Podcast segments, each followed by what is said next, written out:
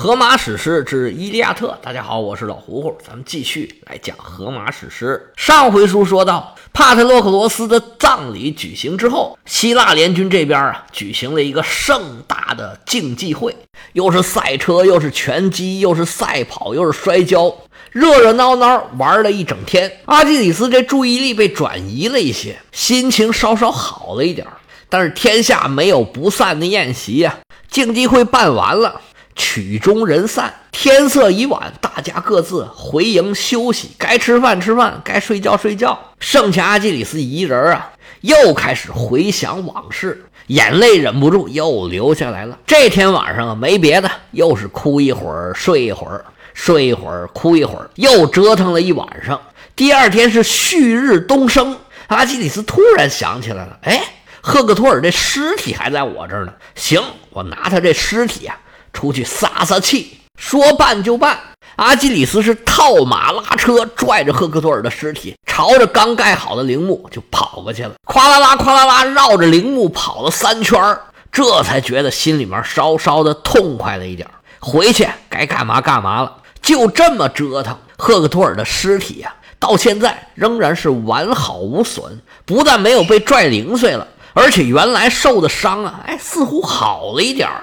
书中暗表，原来啊有神仙暗中相助于他。书上说呀，阿波罗给他套上了一层埃基斯，就是那个宙斯盾的，保护着赫克托尔的尸体。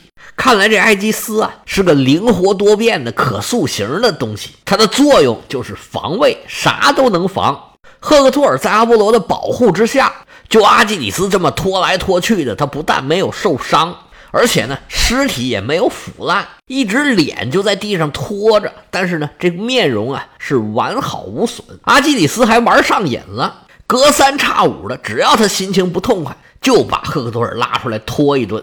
但是这种玩法实在是太残忍了，天上的神仙呢，大部分都看不过眼儿，就跟赫尔墨斯说：“说你去把那尸体啊给偷回来吧。”但是有三位大神是坚决不肯。这三位啊，就是一直反对特洛伊人，站在希腊联军这边的天后赫拉、海神波塞冬，还有雅典娜。阿基里斯天天这么玩，到了第十二天的头上，阿波罗实在是看不下去了，就开始跟众神说：“说你们也太不像话了吧！人赫克托尔这么多年不招灾不惹祸，模范丈夫，模范父亲。”而且对各位神明啊都是很尊重的，人家从来都是该烧香烧香，该拜佛拜佛，猪牛羊鸽子你可没少吃人家的。这回可倒好，落个这么个下场，天天失手被人家给虐待，他的家人、他的妻子到现在都还没看过他的尸体一眼。而且他按他的作为，怎么也够得上一个风光大葬了吧？他老父亲、老母亲眼泪都快哭干了。他那妻子也是非常的模范呢，可以说是贤妻良母了，好几次都哭得背过气去了。说你们中位大神可真是忍心呐，要不咱们想想办法把这尸体给弄回去吧，好不好？您老几位啊，开开恩，展现点同情心，好不好？天后赫拉是微微一笑啊，这时候让我展现同情心啊，你早干嘛去了？嚯，你看他弟弟当时拿着苹果那个耀武扬威的样子，一个小小的凡人，在我们眼里面跟个蚂蚁差不多。上嘴唇一碰下嘴唇，就把苹果判给阿弗洛狄特了。怎么着，小子说话都不过脑子吗？现在有这个结果呀，我送他一个字儿，就是该。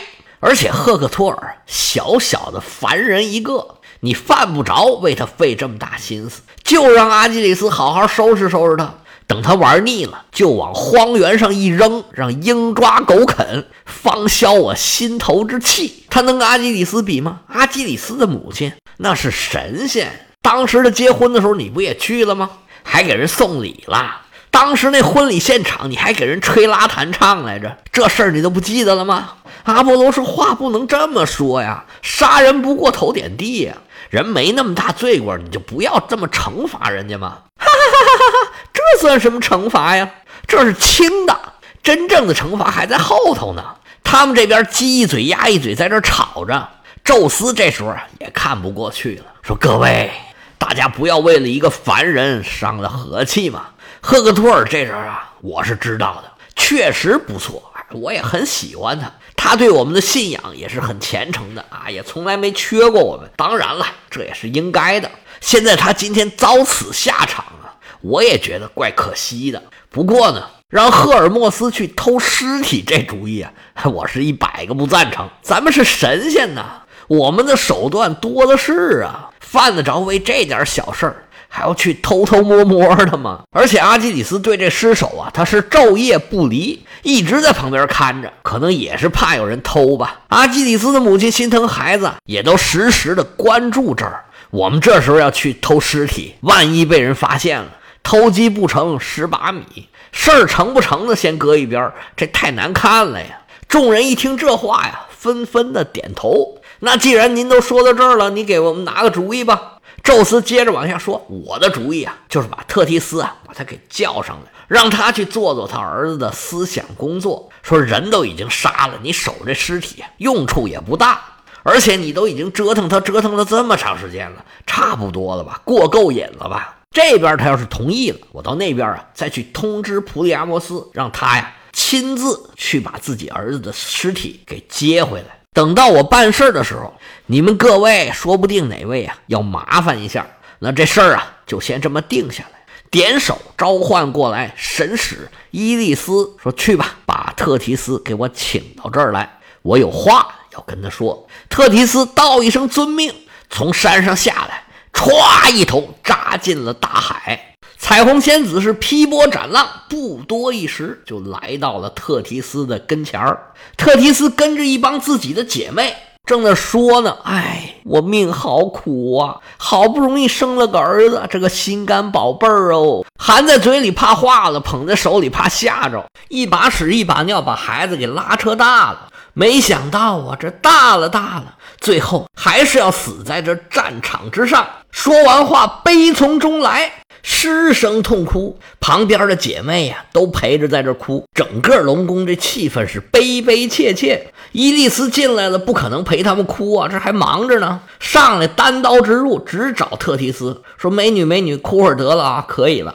宙斯啊，这边有请，麻烦你去趟奥林匹斯山，有点事儿啊，要跟您商量。”特提斯说：“宙斯这时候找我能有什么事儿啊？我这还没哭完呢。”伊迪斯说：“你哭会儿得了，差不多了。我这信儿已经送到了，宙斯那边还等着呢。这令啊，已经传到了。我觉得你最好还是马上跟我就去。宙斯那脾气你可是知道的。”特提斯长叹一声说：“哎，那还有什么办法呢？好吧，我这就启程跟你一起再上一趟奥林匹斯山。不过我现在这心情啊，也没时间梳洗打扮了，这还没洗头呢。我戴个头套吧。”这头套啊，配合一下心情。特提斯随手拿了一个戴面纱的头罩，纯黑色的，往脑袋上一罩，说：“咱们走吧。”这神仙的脚程是快的，几下就来到了奥林匹斯山上。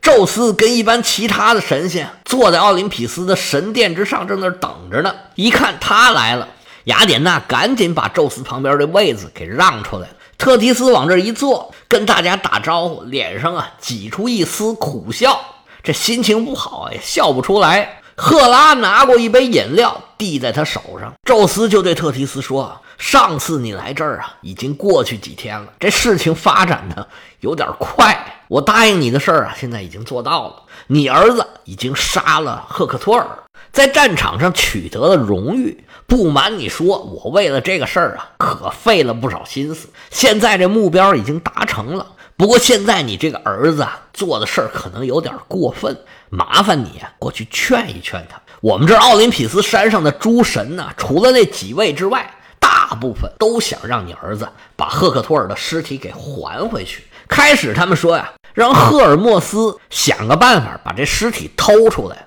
但是我觉得呢，很不体面。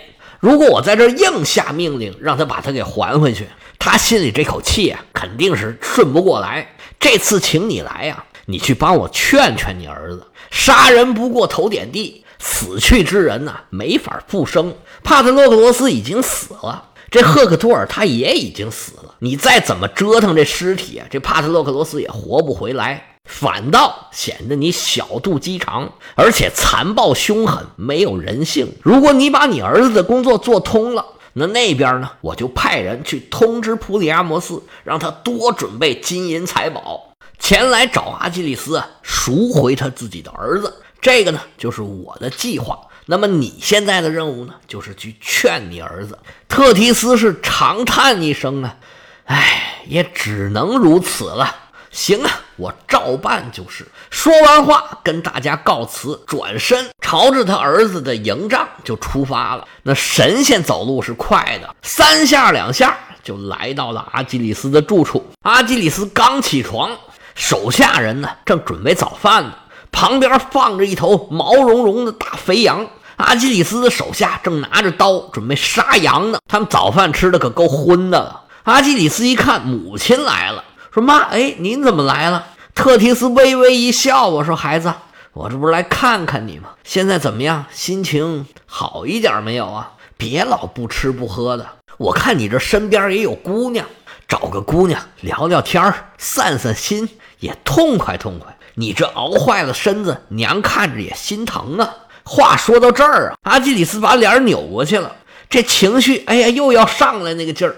特提斯一看不对呀，算了，咱不说这个，说正事儿吧。说孩子，今天我来呀，还有个正经事儿想跟你商量商量。你知道我从哪儿来吗？我刚从奥林匹斯山上下来，宙斯刚才呀，火急火燎的把我叫上山去，跟我说了你的这个事儿。宙斯说：“当初是为娘我为了你去求的宙斯，宙斯果然他也答应了，他答应了你在战场上建功立业。现在这事儿啊已然是办成了，但是现在啊你把赫克托尔杀了之后啊，反复虐待他的尸体，这事儿啊已然是惹了众怒了。天上的大部分神仙都对你啊很有意见，这不宙斯就把我叫过来了，说让我过来劝一劝你。”我想想也确实是这样，人死不能复生。你现在再怎么折腾这赫克托尔啊，帕特洛克罗斯也回不来了。你呀，还是得饶人处且饶人。如果他们来赎这个尸体，你就放他们一马，让他们把尸体拿回去安葬也就是了。你看这样好不好，孩子？阿基里斯沉吟了片刻，跟他母亲说：“哎，是道理，我都懂。”开始的时候啊，这个情绪扭不过来。现在我也想明白了，我再怎么折磨他的尸体，又能怎么样呢？而且娘，您都说这个话了，又是宙斯派您来的，我自然不能让您难做呀。行，这事儿我就答应下来。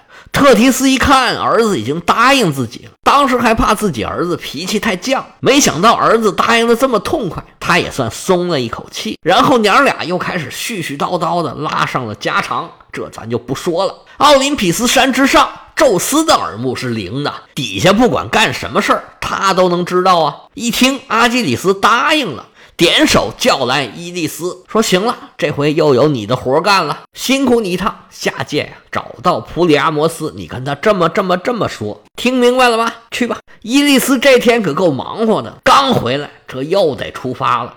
伊利斯带着任务来到普里阿摩斯他们家，一看他们家里，嚯，真叫一个乱七八糟啊！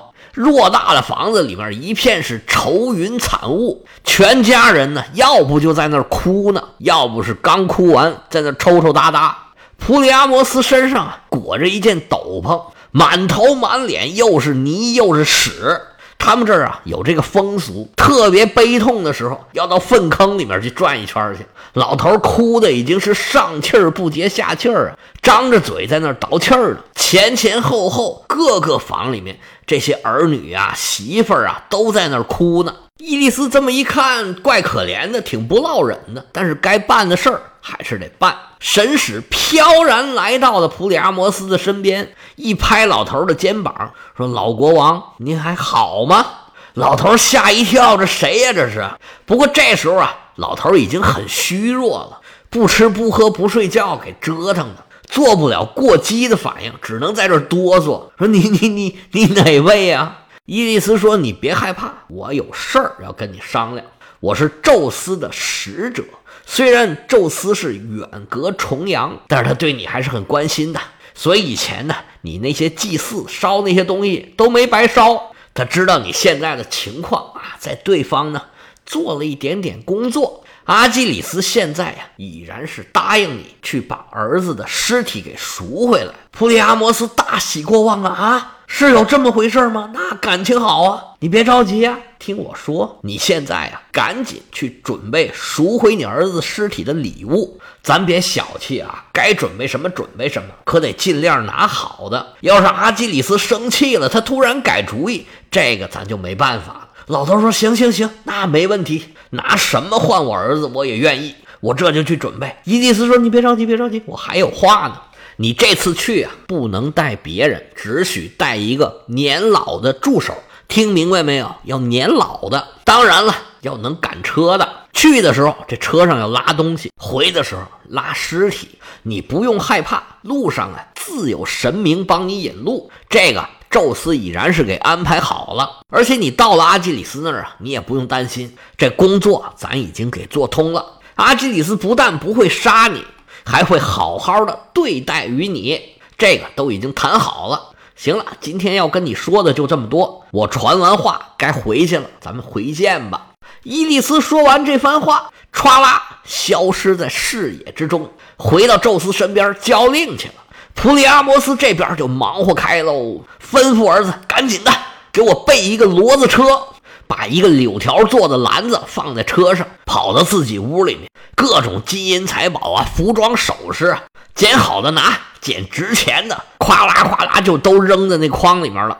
平常都是小心翼翼放在手心里把玩的各种珍奇的物件，这时候就跟扔垃圾一样。哗啦哗啦往筐里边扔。王后贺卡贝一看，这老头要干嘛呀？你这是要疯啊？你拿着东西是你的吗？哎，我那金项链你别动。哎，那个布料我最喜欢了。普里阿摩斯也不管呢，还得一个劲儿的往车上倒腾。这王后就生气了。行了，你这是要干嘛呀？不过了。